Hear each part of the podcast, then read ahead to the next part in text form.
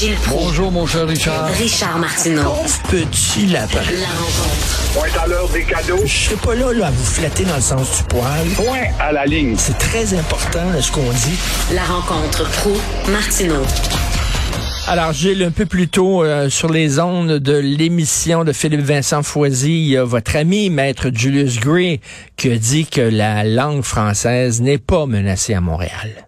Alors, Il tout a va bien. raison. Si Julius le dit, il a sûrement raison. Mais Julius est rendu à 192 ans et est dans des nuages à haute voltige. Il se peut qu'il souffre de quelques étourdissements s'il croit que la langue n'est pas menacée.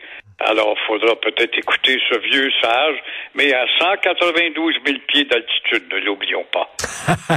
hey, euh, ça a l'air que le PQ ne va, va pas appuyer la loi 96.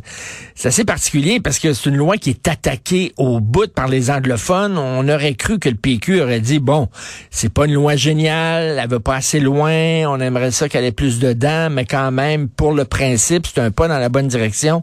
On va quand même l'appuyer. Ben non. Ils ont dit non, on l'appuiera pas. Oui, parce que le PQ juge qu'elle va pas assez loin, notamment au chapitre des cégeps, alors que les libéraux vont se faire aller la boîte dès ce soir, puis demain, toute la journée, à l'effet que cette loi va trop loin.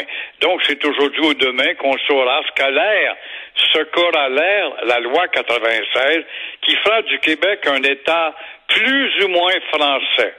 Et Simon Jolin Barrette, un gars bien sympathique, a souvent cité tout le long de l'étude ou de l'articulation de son épais cahier euh, Camille Lorrain, tout en taisant, tout en taisant que Camille Lorrain était un souverainiste quand même. Mais euh, qu'est-ce qu'elle va avoir l'air, cette loi-là?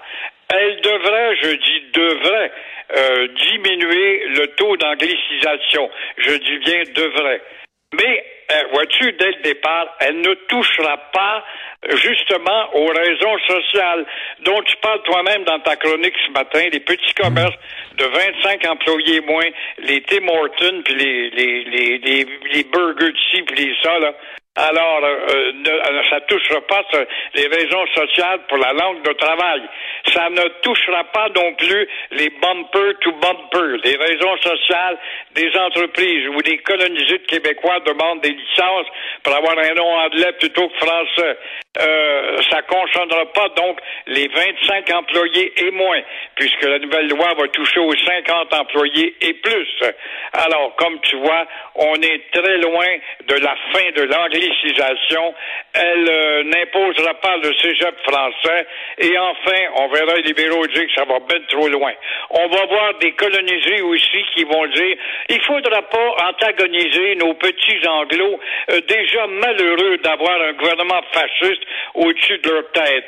Alors, attendez-vous à des réflexions si stupides, mais bref, bref, bref, encore une fois, le débat est là et va perdurer et on en est fatigué, mais on n'a pas fini d'être fatigué d'en parler. Québec solidaire qui veut euh, la contraception gratuite pour tout le monde. Québec solidaire oublie de mesurer qu'il y a des jeunes qui gaspillent des 200 dollars pour aller des spectacles de fous comme il y en a eu hier avec le grabuge au stade olympique. Ces jeunes ont 200 dollars, mais euh, ils veulent pas évidemment payer les pilules pour la contraception. Chaque année, 74 000 personnes meurent au Québec. Chaque année, 45 000 nets. Ça fait un trou d'environ 30 000. Chaque année, le Québec dépense 71 millions de dollars pour les soins d'avortement. 25% des Québécoises ne souhaitent pas devenir enceintes, qui ne souhaitent pas, ne veulent pas quand même utiliser la contraception préoccupés par le problème. Évidemment, il y a l'influence des États-Unis qui rentre dans le débat pour Québec solidaire. Alors, encore une fois, on ne se préoccupe pas de la nation, si forte ou si faible soit-elle, et Québec solidaire va rendre la contraception gratuite. Ça s'appelle payer pour entrer dans la chambre des plaisirs.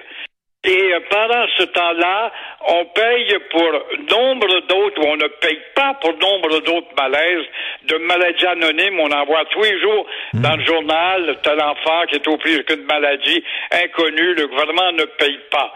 Alors, on n'est pas capable de... Par contre, on est capable de payer 200 pièces pour avoir un spectacle de fou, mais les jeunes devraient être en mesure de payer aussi 200 pièces si elles veulent avoir accès, ces filles-là, à l'avortement. Tout est gratuit au Québec. Tout, euh, ça a l'air qu'on nage dans l'argent. Ça nous sort par les oreilles, Gilles. Merci beaucoup. On se reparle demain. À Bye. demain.